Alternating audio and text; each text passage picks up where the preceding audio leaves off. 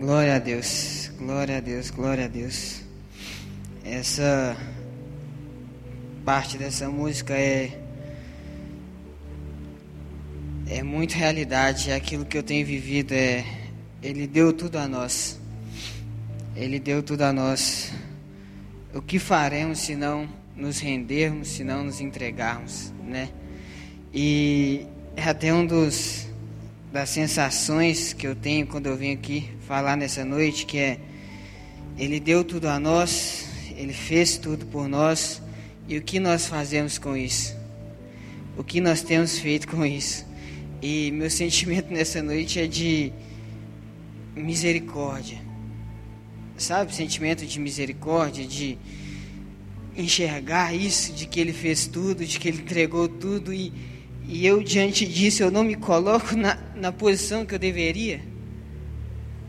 Minha posição nessa noite é de misericórdia. É de busca de misericórdia. Eu não. Eu não sou digno, eu não mereço, eu não. Nada, eu. Eu preciso da misericórdia dele, eu careço da glória dele, eu careço da mão dele, eu careço do perdão dele, eu careço de tudo, porque ele deu tudo e porque eu não me coloco da maneira com que eu deveria. E é sobre isso que ele tem falado nessa noite. Para mim é, como eu falei, é de extrema felicidade estar falando aqui nessa noite, mas extrema necessidade de misericórdia também. E o que Jesus tem falado muito na minha vida esses dias para trás e, e um dos motivos dessa dessa realidade na minha vida é que eu ainda estou passando por esse processo, que eu ainda estou começando a viver isso na minha vida, e se eu falar que eu vivo isso, se eu falar que isso é totalmente realidade, eu não vou estar tá sendo real com você aqui nessa noite. Eu não vou estar tá sendo verdadeiro com você nessa noite, mas isso, Jesus tem trago isso no meu coração de tal maneira que eu tenho possibilitado enxergar isso e eu gostaria que você também pudesse. Eu gostaria que você também pudesse. E o que, que é isso? É sobre humildade. É sobre humildade. Eu, por muito tempo, eu não entendi o real sentido de humildade. A gente escuta que ser humilde é não ser arrogante, é não ser orgulhoso. Mas o que, que isso significa na realidade? O que, que isso significa na verdade na minha vida? Eu pesquisei o significado de humildade. Na, no dicionário fala que é uma virtude caracterizada pela consciência das próprias limitações. Em outro lugar que eu li, fala que é ser humilde não é outra coisa senão aceitar a realidade. Aceitar a realidade como ela é. Aceitar a realidade como ela realmente é e não como eu coloco o desejo que ela seja, mas como ela realmente é. E aí eu parei para pensar nisso e eu comecei a, a né, refletir sobre essa ideia de que ser humilde é encarar a realidade como ela é. Na Bíblia tem várias, vários exemplos de humildade. Na Bíblia tem vários, é, vários personagens que, se a gente parar para entender e escutar a história, a gente enxerga a humildade na vida deles. Eu vou citar alguns ao longo da palavra, mas só para a gente entender um pouco o que, que é essa encarar a realidade, eu queria falar um pouco, bem ser breve aqui, sobre João Batista. João Batista, a Bíblia fala que ele foi o homem que abriu os caminhos antes de Jesus. Ele veio antes de Jesus e ele começou a trazer uma palavra, ele começou a trazer um evangelho, ele começou a trazer algo antes de Jesus. A Bíblia também fala que João Batista foi quem batizou Jesus. A Bíblia também fala que João Batista batizava os outros. A Bíblia fala que João Batista fez muito, fez, fez muito, fez muito. Mas sabe o que João Batista falou? Ele virou para uma multidão de pessoas e fala: Eu tenho batizado vocês, mas há de vir um em que eu não, tenho, não, tenho, não sou digno nem de desatar as sandálias. Sabe o que, que é isso? É mesmo de, depois de tudo que ele fez, de tudo que ele era, ele encarava a realidade de quem ele era perto de Jesus. João Batista foi um cara que encarou a realidade. Mesmo depois de fazer tudo, mesmo depois de ser quem ele era, mesmo depois de ser quem ele foi chamado para ser, ele encarou a realidade dele. Eu não sou digno nem de desatar as sandálias, porque ele é Jesus, porque ele é Deus. Neste dia eu queria falar um pouco sobre realidade. E, e aí você pode estar me perguntando, bacana, eu tenho que enxergar a minha realidade, eu tenho que encarar a minha realidade, eu tenho que entender a minha realidade, eu tenho que entender a realidade como um todo. Legal, mas o que, que seria essa realidade? O que, que seria a realidade verdadeira, que me traz humildade, que me traz sinceridade? Sabe qual que é a realidade? A realidade é o amor. A realidade é o amor de Deus por mim e por você. Queria abrir lá em 1 João 4, 7.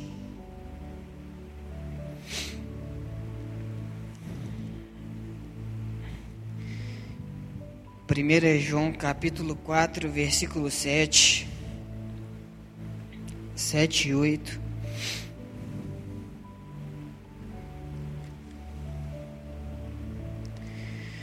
1 João versículo, capítulo 4, versículo 7 diz: Amados, amemos uns aos outros, pois o amor procede de Deus.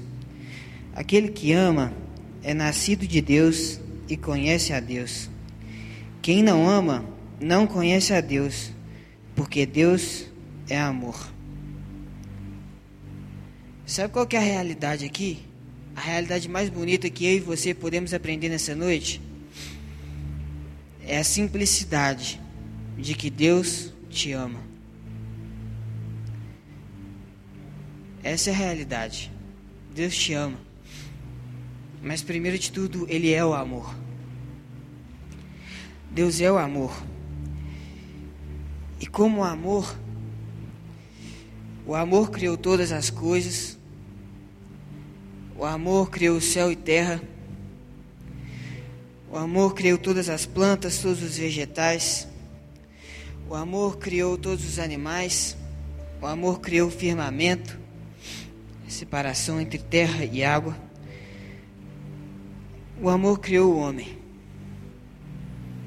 O amor criou Adão. Adão significa o homem, a humanidade. Representava eu e você.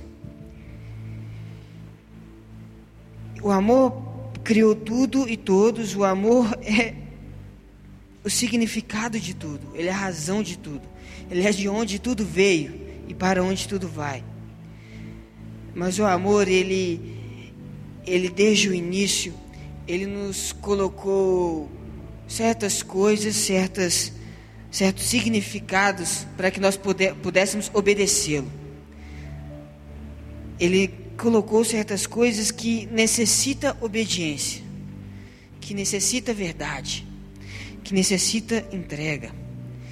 Muitas vezes a gente acha que aquilo que Deus coloca na Bíblia, aquilo que Deus colocou, tanto lá no jardim, quanto nos mandamentos, quanto quando Jesus, como essas leis ou essas essas colocações que Deus fez, a gente acha que isso é ruim, que isso é mal, que isso, isso é muito falado lá fora, né? De que isso é, isso nos impede de viver, que isso nos paralisa, que isso nos coloca barreiras, mas não.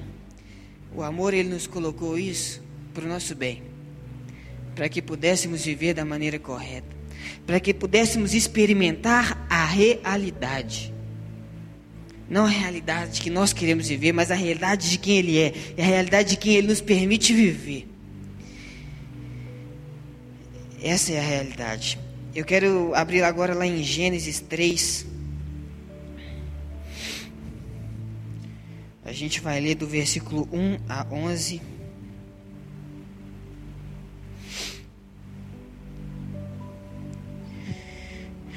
Gênesis capítulo 3.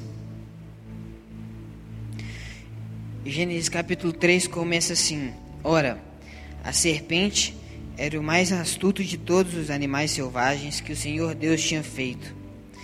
E ela perguntou à mulher: Foi isto mesmo que Deus disse? não comam de nenhum fruto das árvores do jardim? Respondeu a mulher à serpente: Podemos comer do fruto das árvores do jardim. Mas Deus disse: Não comam do fruto da árvore que está no meio do jardim, nem toquem nele, do contrário, vocês morrerão. Disse a serpente mulher: Certamente não morrerão.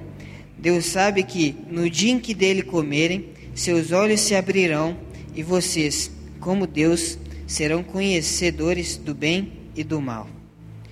Quando a mulher viu que a árvore parecia agradável ao paladar, era atraente aos olhos e, além disso, desejável para dela se obter discernimento, tomou do seu fruto, comeu e deu a seu marido, que comeu também. Os olhos dos dois se abriram e perceberam que estavam nus. Então juntaram folhas de figueira para cobrir-se. Ouvindo o homem e sua mulher os passos do Senhor Deus que andava pelo jardim, quando soprava a brisa, esconderam-se da presença do Senhor Deus entre as árvores do jardim. Mas o Senhor Deus chamou o homem, perguntando: Homem, onde está você? E ele respondeu: Ouvi teus passos no jardim e fiquei com medo, porque estava nu. Por isso me escondi. E Deus perguntou: Quem lhe disse que você estava nu? Você comeu do fruto da árvore da qual lhe proibi comer? O amor então criou todas as coisas, criou tudo, criou o homem e o amor vinha se relacionar com o homem. O amor tinha esse contato, essa conexão com o homem. Todo fim de tarde ele vinha, se relacionava. E aquilo era o jardim, esse relacionamento perfeito, esse relacionamento, essa conexão perfeita. Porém, teve uma tarde em que o amor veio se relacionar com o homem e o homem não estava lá, no lugar que ele se encontrava. Então o amor clamou: Homem, onde está você? E ele falou: Estou aqui, mas estou escondido, porque estou nu. E eu imagino o amor falando: Mas quem te falou que você está nu? A que vozes você tem escutado, senão a minha? A quem você tem deixado se tornar sua realidade, senão aquela que eu coloquei sobre você? E naquele momento houve uma desconexão, houve uma quebra, houve uma uma desconexão entre o amor e o homem entre o amor e a humanidade. Qual que foi o erro de Adão e Eva? Qual que foi o pecado de Adão e Eva? Qual que foi esse pecado que muitos chamam de a queda do homem? O que que foi esse erro? Primeiro, desobediência. Lá em Gênesis 2, 16 e 17, fala assim: E o Senhor Deus ordenou ao homem: Coma livremente de qualquer árvore do jardim, mas não coma da árvore do conhecimento do bem e do mal, porque no dia em que dela comer, certamente você morrerá. Desobediência. O amor deu tudo o que eles precisavam para viver, deu muito mais do que eles precisavam para viver. E eles desobedeceram. Eles escolheram não obedecer a Deus. E segundo, eles extrapolaram o limite deles. Eles passaram por cima do limite deles. Eles extrapolaram as suas próprias medidas. Eles foram além daquela verdade, daquela verdade que lhes competia. Deus já tinha dito para eles que não era para comer daquele fruto. E eles passaram. Eles foram além do limite. Eles foram além daquilo que, ele, que eles conseguiam suportar. É como se fosse um vaso. E eles quiseram colocar mais água do que aquele vaso que suportava. E aquela água transbordou. E aquela água foi para fora. E aquela água se perdeu. Eles perderam o senso de realidade deles. E por causa daquilo, Deus expulsou eles daquele jardim. Deus tirou eles daquele lugar. Então, aqueles que, aquilo que eles inicialmente tinham, aquela realidade inicial deles, eles já não tinham mais. Eles perderam o senso de realidade deles.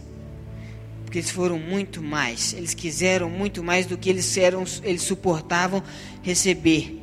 Eles desobedeceram. Eles foram além dos limites. Eles foram além dos limites deles.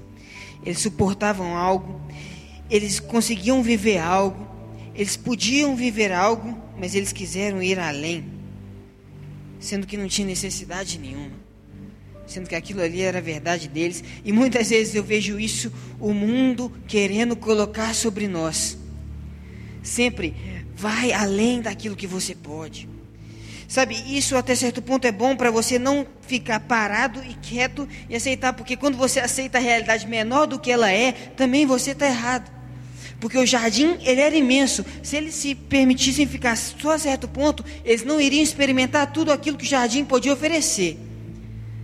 Mas quando você passa os limites, quando você vai além daquilo que você é capaz de suportar, você perde o senso de realidade.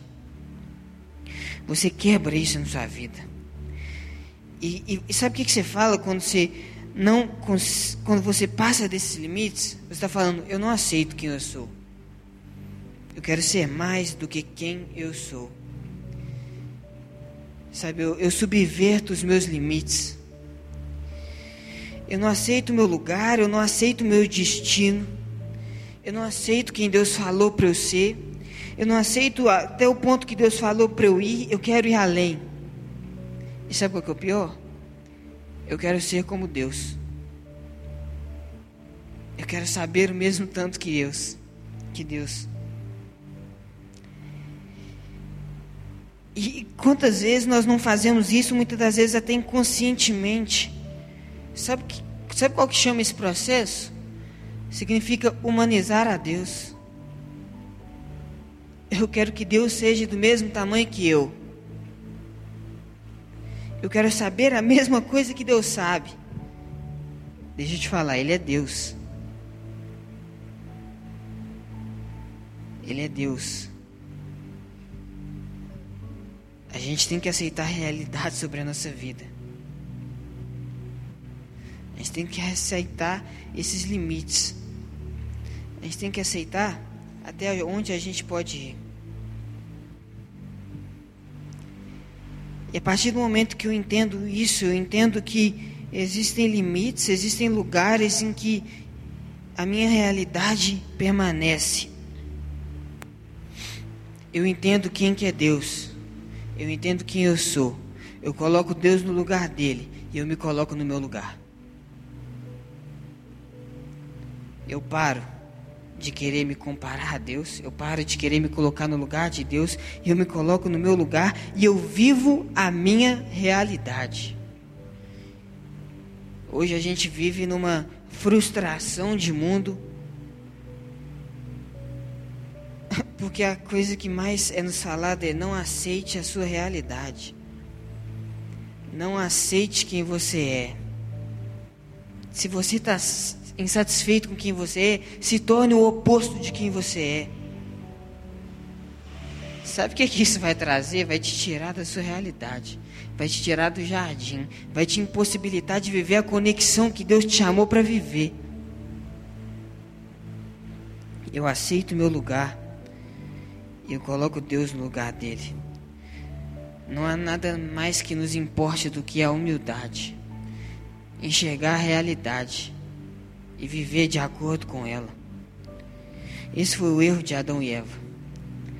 Quiseram mais do que podiam, quiseram mais do que conseguiam, não entenderam seus limites.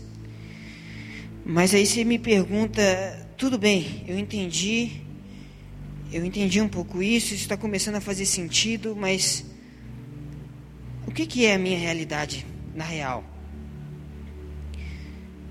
A realidade é que todos os dias nós fazemos aquilo que Adão e Eva fizeram.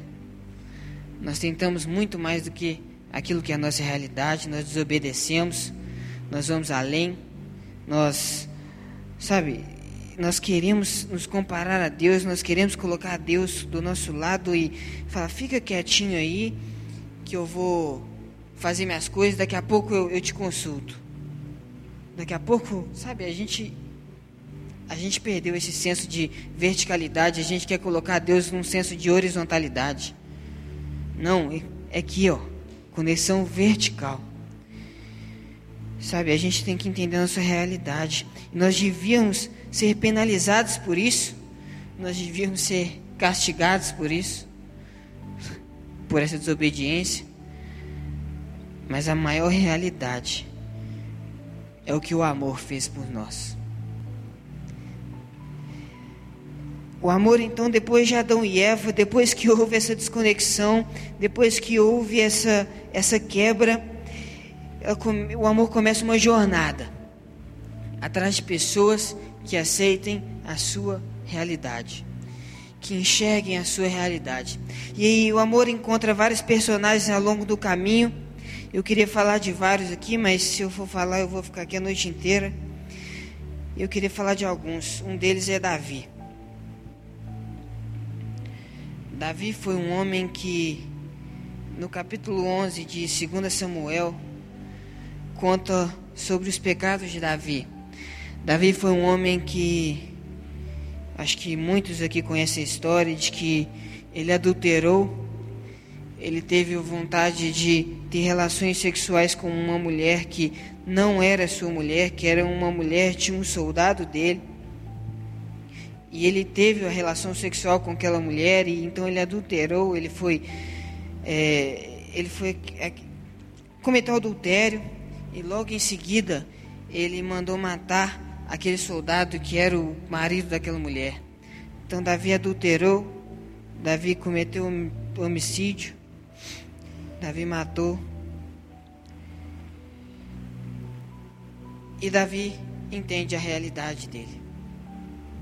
Ele não vira e fala, beleza, eu fiz isso, mas eu sou rei, eu tenho poder para eu fazer o que eu quiser. Não, ele não foi além. No capítulo 12, versículo 13, Davi fala: Pequei contra o Senhor. E o mais bonito é que ele, quando está escrevendo Salmos, no versículo, no capítulo 51, eu vou ler ele inteiro. Davi fala: Tem misericórdia de mim, ó Deus, por teu amor por tua grande compaixão, apaga as minhas transgressões. Lava-me de toda a minha culpa e purifica-me do meu pecado. Pois eu mesmo reconheço as minhas transgressões e o meu pecado sempre me persegue.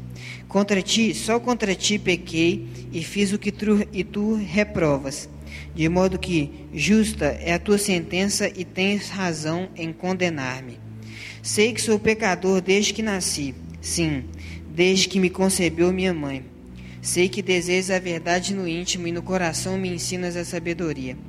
Purifica-me e ficarei puro. Lava-me e mais branco do que a neve serei. Faze-me ouvir de novo o júbilo e alegria, e os ossos que esmagaste exultarão. Esconde o rosto dos meus pecados e apaga todas as minhas iniquidades. Cria em mim um coração puro ó Deus, e renova dentro de mim um espírito estável. Não me expulsas da tua presença, nem tires de mim o teu Santo Espírito. Devolve-me a alegria da tua salvação e sustenta-me com um espírito pronto a obedecer.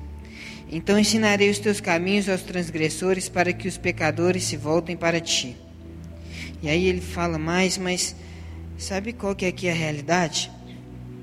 Davi entende a posição dele, de que, mesmo sendo rei, mesmo estando numa posição alta, num cargo alto, ele não é nada. Ele não é nada perto de Deus. Ele necessita da misericórdia. Ele necessita do perdão. Ele se prostra. E, e, a Bíblia fala, se a gente contar, ninguém mais do que Davi falou: Deus é bom. Deus é bom. Toda hora ele falava: Deus é bom, Deus é bom. Necessito da glória de Deus, necessito da misericórdia de Deus, necessito do perdão de Deus. É diante dos erros eu encarar a realidade de que Deus é o único que pode me limpar, de que pode me fazer puro. Não sou eu, é Deus. Não é a minha posição, é Deus. Logo depois a gente consegue ver a história do profeta Oséias e Deus chama, Deus vira para Oséias e fala: Rei hey, Oséias, eu tenho uma esposa para você. E Oséias fala: Tudo bem, pai. Deus vira e fala: Mas ela é uma prostituta. E Oséias, mas Deus, como assim? É, ela é uma prostituta. E Oséias fala: Oséias, como um profeta, ele poderia virar e falar: Não, eu sou um profeta. Tenho que me parecer limpo e santo diante das outras pessoas, diante da sociedade. O que, que Oséias fala? Tá bom, Deus, como tu queiras. E Oséias vai e casa com aquela mulher, mas Oséias vê ela fugindo de noite, vê ela fugindo e voltando para os lugares que ela frequentava. E um dia ela foi e não voltou mais. Oséias tinha que fazer alguma coisa? Eu acredito que não, mas ele vai atrás daquela mulher. E ele procura, procura, procura, não acha. E ele pergunta por ela, ninguém sabe falar. E uma hora ele, e ele não se cansa, ele vai atrás e uma hora ele encontra e ela está sendo vendida como escrava. E Oséias vira para aqueles compradores e ele fala: Ei, você não pode comprar ela, ela é minha esposa. E o que, que Oséias fala? Tá bom. Aí os, e os, e os compradores falam: Ei, se você quer ela, você vai ter que comprar. Você vai ter que pagar por ela. O que, que Oséias fala? Tudo bem. Osés vai e compra aquela mulher. Compra na mão daqueles vendedores e ele leva ela para casa. E a Bíblia fala que depois daquele dia ela não fugiu mais. Sabe qual é a realidade aqui? A realidade é que o amor está disposto a ir até onde for por você, aonde for necessário. Ele não tem que ir, ele não tem que ir atrás. A gente erra, a gente falha, a gente peca, e ele vem atrás, e a gente faz de novo, e ele vem atrás, mas ele está te falando, ele está disposto a pagar por você. Ele esteve disposto a pagar um preço, e ele pagou o preço. E ele pagou o preço. O amor, então, se torna carne. Atrás de uma pergunta que ainda ficava no coração do pai, que era: Homem, Onde está você? E o amor habitou entre nós, o amor nos ensinou, nos constrangeu, nos exortou, nos trouxe novas realidades, novos jeitos de amar. E o amor entendeu que era necessário o sofrimento, era necessário uma morte era necessário um preço a se pagar para que eu e você pudéssemos ter essa conexão que foi quebrada, restaurada. O amor então se coloca naquela cruz e ele passa por aquele momento. Eu nem gosto de imaginar como pode ter sido. Mas ele passa por aquele momento e ele continua somente atrás de uma resposta: Homem, aonde está você? E ele morre naquela cruz. Três dias depois, a Bíblia conta que os chãos tremeram, a pedra foi rolada e o amor saiu daquele lugar e fala: Homem, eu te encontrei. Eu te encontrei. Eu te encontrei. O amor que pagou tudo. O amor que fez tudo. O amor que lá no início tinha um desejo. Agora esse desejo, ele é pago. Agora esse desejo, ele é recolocado ele é reconectado, ele é tido de volta. E essa é a mais bonita realidade que eu e você podemos entender nessa noite. De que você pode achar que você é o pior pecador. Você pode achar que você é bom demais. Você pode achar que inúmeras coisas, mas a realidade a realidade é que o amor se reconectou comigo e com você. Ele fez possível de novo essa reconexão. Ele fez possível de novo essa vida. E sabe, se eu e você a gente não encara essa realidade, a gente não encara a realidade sobre nós, nós estamos mais uma vez fugindo disso. Mais uma vez tirando a nossa a nossa vida, o nosso coração disso. Ele é Deus. O objetivo dele sempre foi essa conexão, sempre foi essa realidade. E através do amor, essa realidade foi posta novamente. Será que eu e você a gente vai continuar fugindo disso? A gente vai continuar negando isso? a gente vai continuar achando que nós somos ruins demais ou pecadores demais ou não, sabe? É, esse, esse é o sentido da realidade. A realidade é porque, igual Davi, sabe? A realidade é que mesmo na situação que nós colocamos, nós colocamos a nossa realidade diante de Deus e o amor transforma isso na realidade dele. Nós muitas vezes a gente vê a nossa terra tão machucada. E o que, que nós somos ensinados? Se a tua terra está machucada, procure outra terra. Sabe, se o teu campo, se o teu jardim não dá fruto bom, procure o jardim do vizinho. Sabe, vá atrás do jardim dele, se compare, compare o seu jardim com o jardim dele e vá atrás disso. Mas sabe o que, que a realidade está falando? Se o seu jardim não dá fruto, se o seu jardim está machucado, cure o seu jardim com arrependimento, com misericórdia, com perdão, com busca desse amor que se entregou. Não é essa revolução que o mundo prega. Nessa revolução significa revolver, é tirar a realidade e, colocou, e colocar algo novo. Até, até que de ponto é. Mas se nós não entendermos que essa revolução, que essa mudança sempre foi a realidade, nós nunca vamos viver isso. Essa é a realidade. É o amor.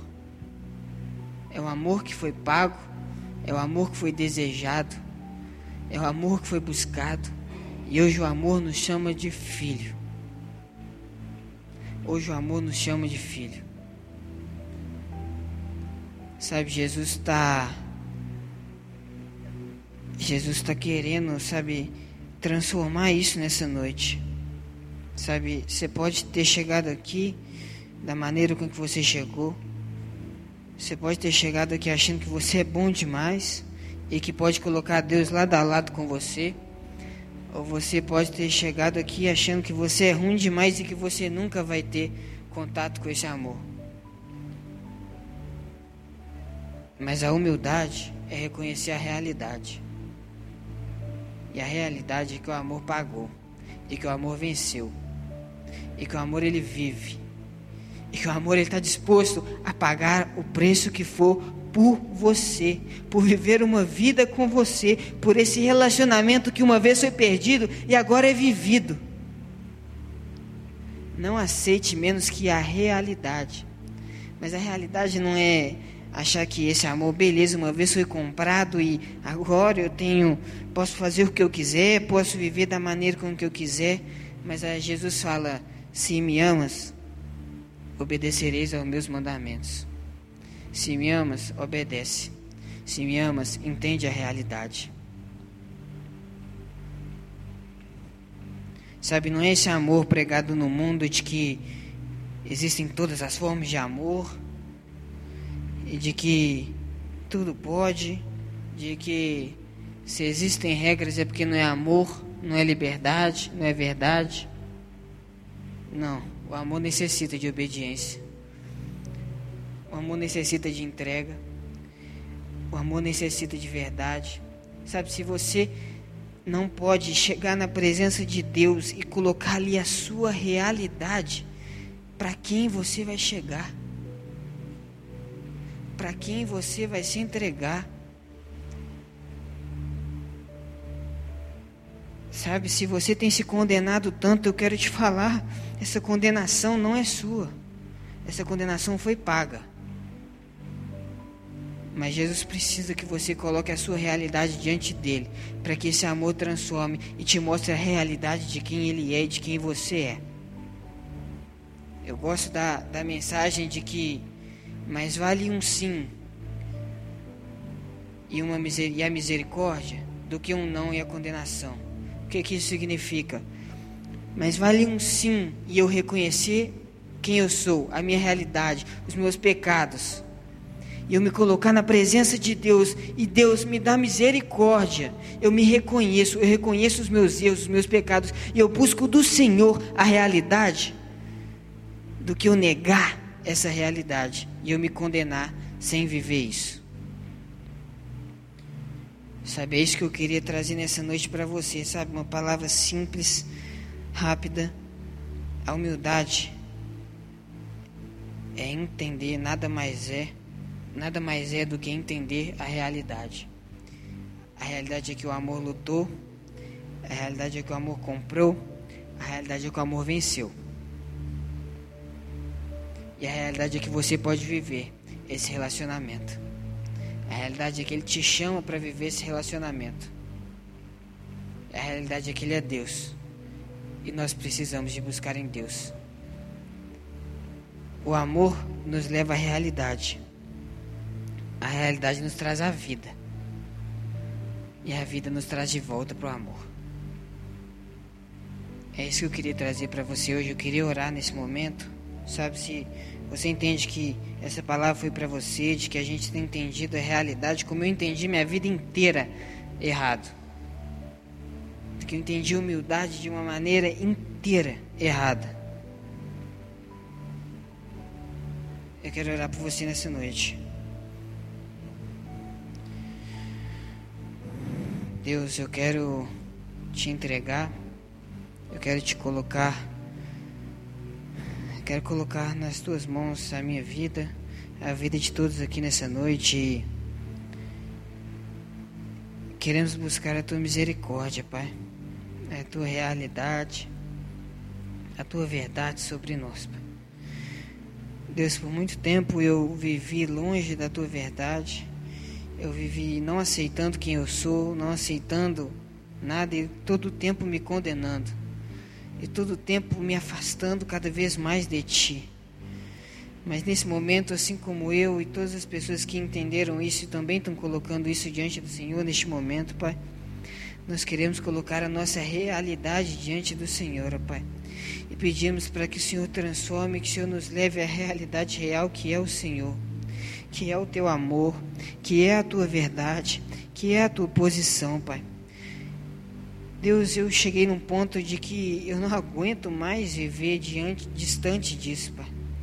Não aguento mais viver, Deus, sabe, não vivendo aquilo que o Senhor me criou para viver, não aceitando quem eu sou, não aceitando o meu destino, não aceitando o meu futuro, não aceitando a minha, a minha verdade, o meu presente não aceitando nada, Pai Deus, Senhor, nesse momento, Deus, eu aceito quem o Senhor deseja que eu seja. Deus, que cada um aqui também possa aceitar isso, Pai. Aceitar quem nós somos, aceitar quem Tu és. Deus, e viver de acordo com a Tua realidade. E viver buscando a Tua realidade, dia após dia. Deus, buscando essa misericórdia, essa graça que nos permite viver isso buscando isso, Deus, e hora nenhuma achando que nós somos ruins demais ou que nós somos bons demais. Não, Deus, mas a realidade é que nós podemos em Ti receber essa misericórdia e viver de acordo com aquilo que o Senhor tem para nós vivermos. Essa é a realidade, eu te adoro, eu te exalto. eu te glorifico. Eu tiro toda toda necessidade, Deus, de cada um de nós de nos compararmos com os outros, Deus, mas buscarmos em Senhor, no Senhor a realidade que nós somos. Esse é o desejo do nosso coração, Pai. Nesse momento eu te glorifico, eu te agradeço por essa noite, eu te agradeço porque o Senhor tem se feito real nesse, nesse lugar, nesse culto, nas nossas vidas, ó Pai. Nós te pedimos, Deus, para que o Senhor continue muito mais, Deus, e que a tua realidade, a tua verdade seja revelada a nós, dia após dia. Em nome de Jesus. Amém e amém. Amém.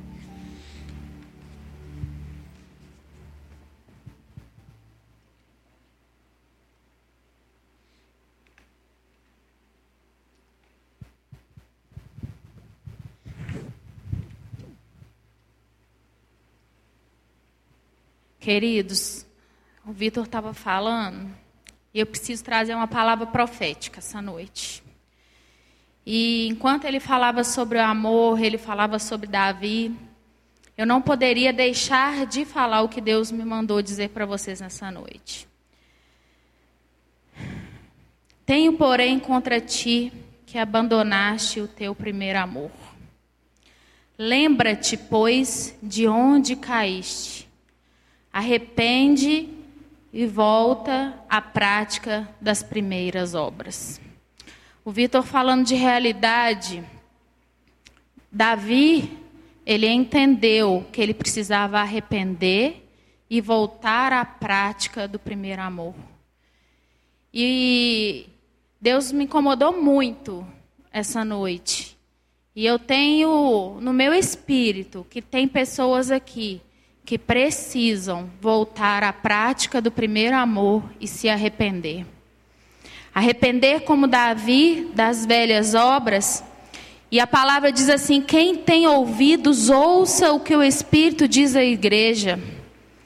Ao vencedor, dali eis que se alimente da árvore da vida que encontra no paraíso de Deus. É a volta lá no Éden o alimento da árvore da vida. Quem tem ouvidos, ouça o que o Espírito diz.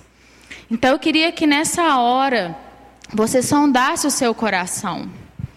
Nós precisamos entender que a nossa vida, a vida de um cristão, é uma vida de arrependimento. Viver e querer viver e saber a nossa realidade, Vitor, é a gente entender onde nós estamos. Nós estamos em um local de submissão.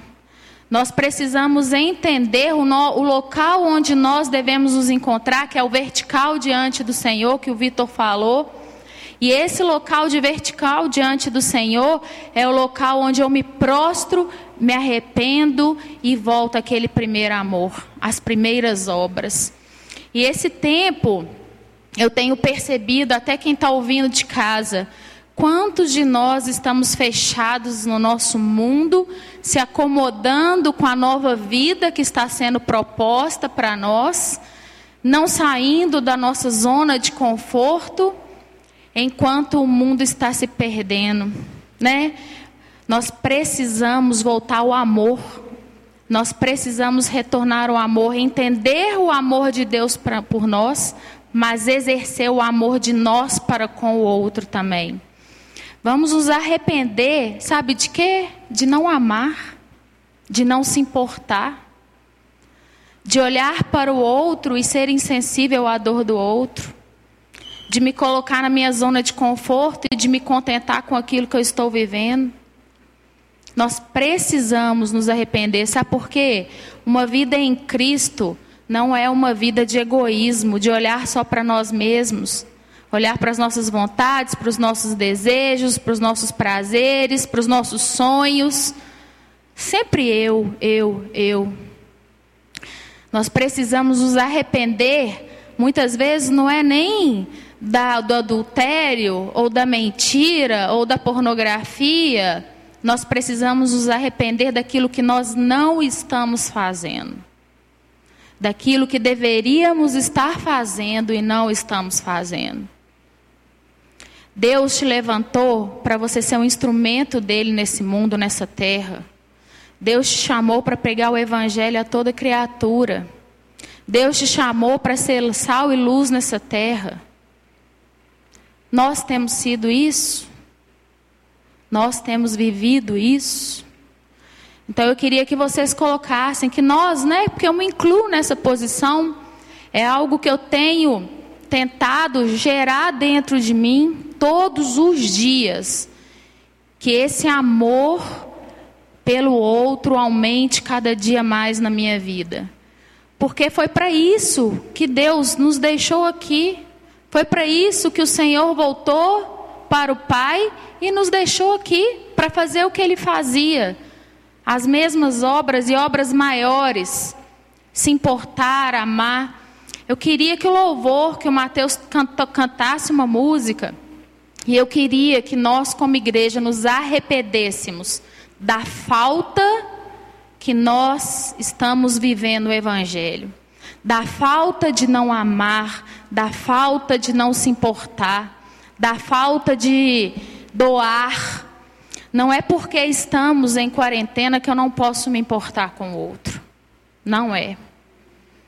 Não é porque estamos em quarentena que eu não posso ligar, que eu não posso abençoar, que eu não posso viver nós precisamos, queridos, como igreja, entender que não dá mais para vivermos para nós mesmos.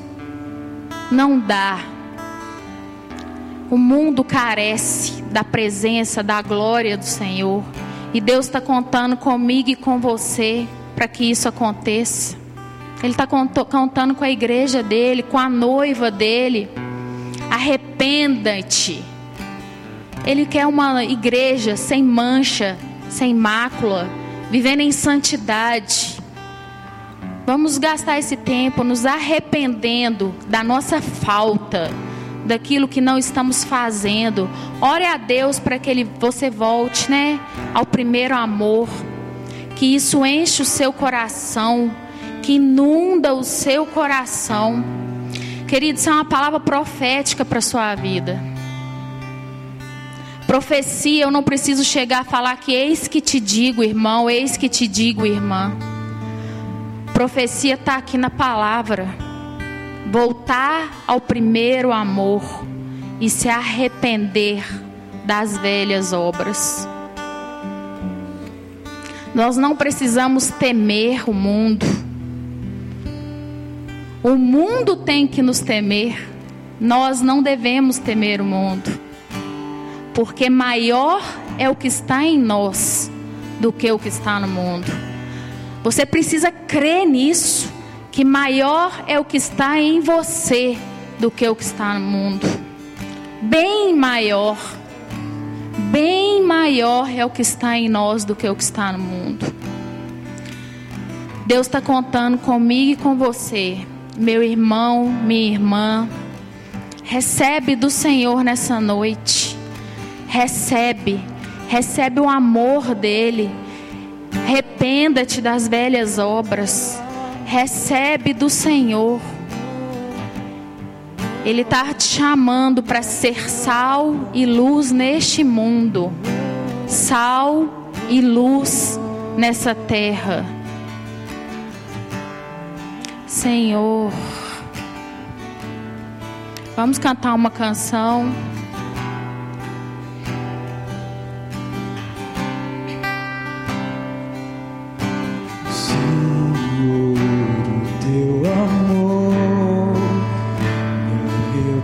Coração.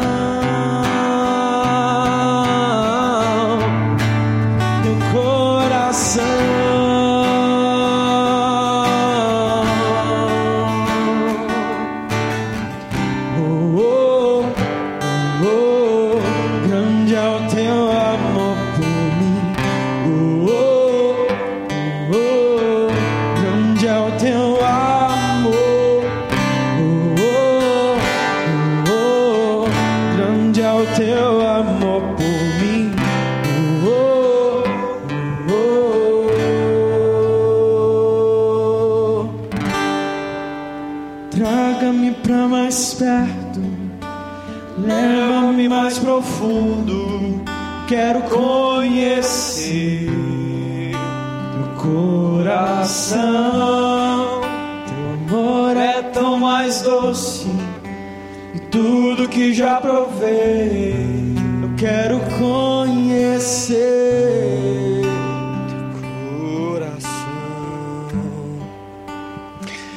Querido, antes de orar, eu queria, eu queria só dar uma palavra aqui. É interessante, né? O Vitor falou de, de Adão, e eu me lembrei é, de Adão e do filho pródigo, e dessa palavra que a Aline trouxe agora. Queridos, Adão caiu em si. Adão caiu em si. Ele olhou para dentro e falou: Eu estou nu. Ele disse: Eu não tenho nada, eu, eu estou sem nada, eu não tenho nada. Só que ele reagiu mal, ele fugiu de Deus e ele se escondeu de Deus. O filho pródigo também, em algum momento, ele caiu em si. E ele disse: Eu também não tenho nada, eu não tenho nem o que comer. Mas a palavra fala que ele se lembrou da casa do pai. Ele falou: Ah, na casa do meu pai, até os trabalhadores têm a bondade e o amor do meu pai. Até os trabalhadores, eles recebem o que eu não estou recebendo. Então eu vou voltar para a casa do meu pai e eu vou dizer: Pai, eu pequei contra ti. Então, nesse contexto de realidade, que cair em si, muitos caem em si.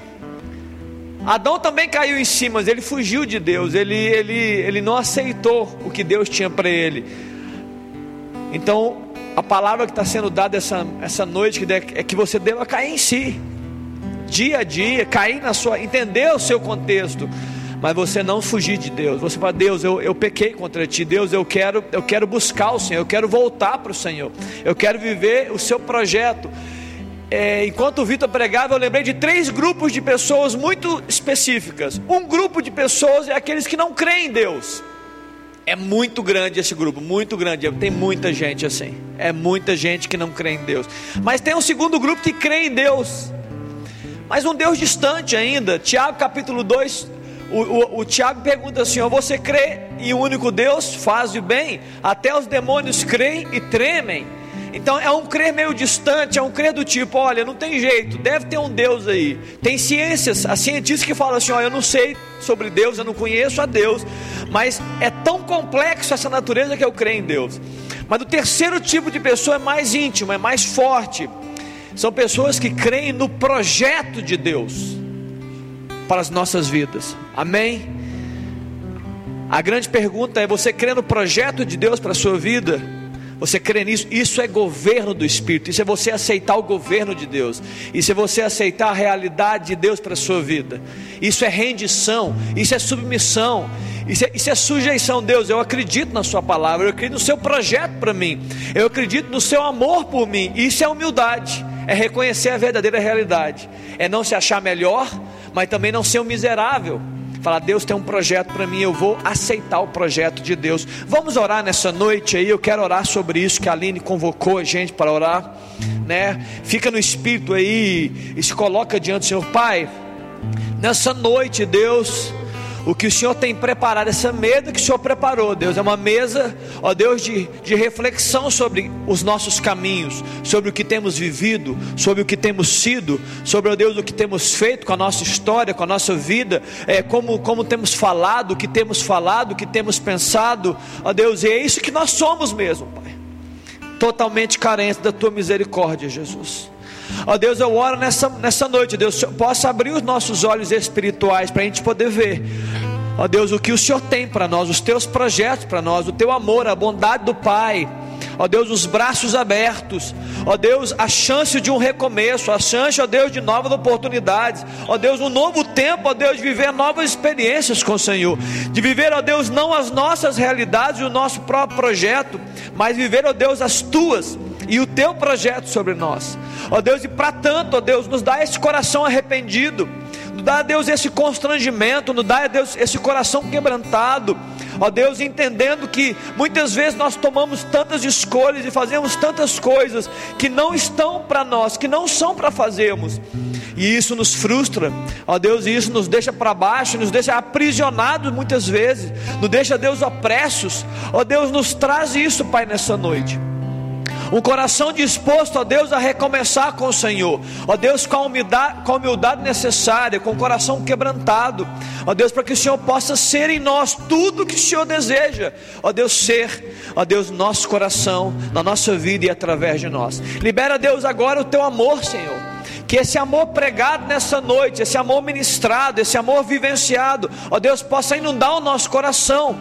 Ó Deus, que assim como o filho pródigo caiu em si, ele falou: Na casa do meu pai tem muito amor.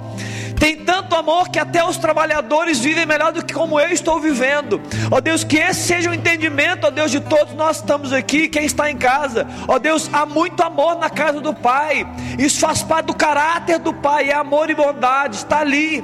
Ó Deus, que nós não sejamos como Adão, fugindo de Deus, ó, nos escondendo, quando nós nos vimos, ó Deus, nos encontramos, ó Deus, fora do projeto, fora da realidade, não, Deus, que o nosso coração seja: eu vou voltar para a casa do Pai, eu vou voltar para a casa do meu Senhor, ó Deus, que essa seja uma verdade, ó Deus, que mova todo o nosso coração, vida, família, ó Deus, pensamentos, sentimentos, ó Deus, e principalmente as ações diante do Senhor.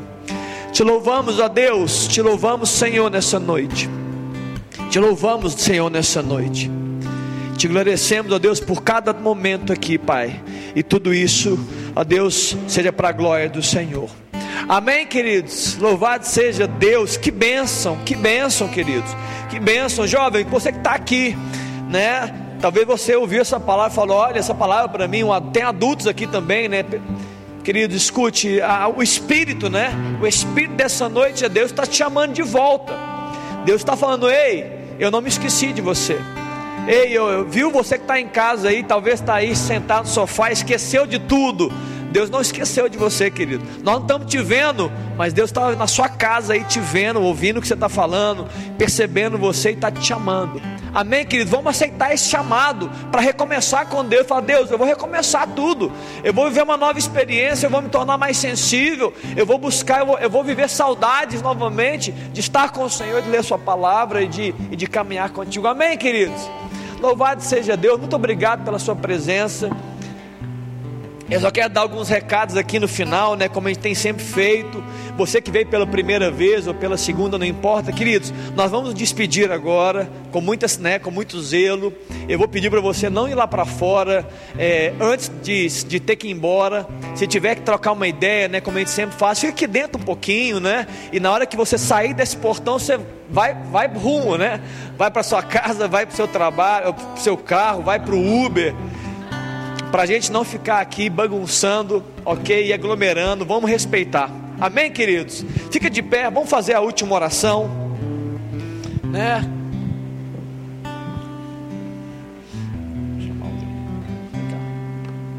Ô Vitor, vem cá. Abençoa gente aí, sei que já está na unção, né? Deus, obrigado, Senhor, por esse dia. Obrigado, Senhor, por mais um dia de vida. Obrigado por essa noite. Obrigado pela tua presença aqui nessa noite, Jesus. Obrigado pela vida de cada um aqui que esteve aqui. Quero abençoar a vida de cada um. Quero abençoar a família de cada um que está aqui, Pai. Quero declarar bênção, quero declarar cura para aqueles que necessitam cura, quero declarar mesmo uma semana de paz, uma semana de bênção, uma semana de restauração, uma semana de mais do Senhor, ó Pai, de arrependimento. Quero declarar isso sobre a vida de cada um aqui, que possamos nos encontrar no Senhor nessa semana, Deus. Eu abençoo a vida de cada um aqui, eu abençoo a ida até as suas casas, a volta. E eu te agradeço pelo que o Senhor é, por o Senhor ser Deus e porque nós podemos confiar e encontrar em Ti tudo que nós precisamos e necessitamos. Em nome de Jesus. Amém e amém.